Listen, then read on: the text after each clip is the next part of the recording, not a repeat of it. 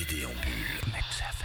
Comme ça fait plaisir de vous retrouver une nouvelle fois sur Mix FM pour vous parler de bande dessinée avec Macchio et Laval NG qui signe Effet Miroir, un one-shot aux éditions Delcourt. Louis Ferrand est un jeune patron, il a hérité de l'usine familiale qui se transmet de génération en génération au, euh, au fils aîné, toujours prénommé Louis d'ailleurs. Il jouit d'un train de vie conséquent, belle maison, belle voiture, mais une certaine solitude. Sa petite amie ne répond plus à ses appels, ses SMS restent lettres mortes. Un jour, Louis fait son footing habituel dans les bois lorsqu'il croise un motard sur son chemin. Celui-ci le toise derrière la visière de son casque. Louis poursuit son parcours mais se retrouve à nouveau face au motard.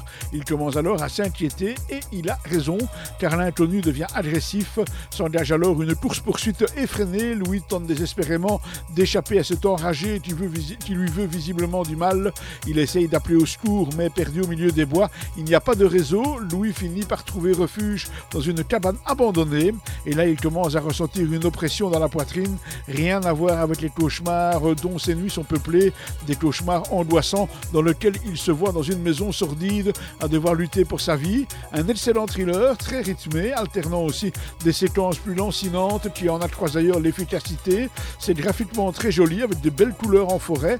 Effet miroir, c'est par Macchio et Lavalenge, c'est chez Delcourt et c'est une bande dessinée qui a été résumée pour nous par Marc Descornet. Il me reste à vous souhaiter de passer d'excellents moments à l'écoute des programmes de Mix FM et de vous donner rendez-vous demain avec une autre bande dessinée.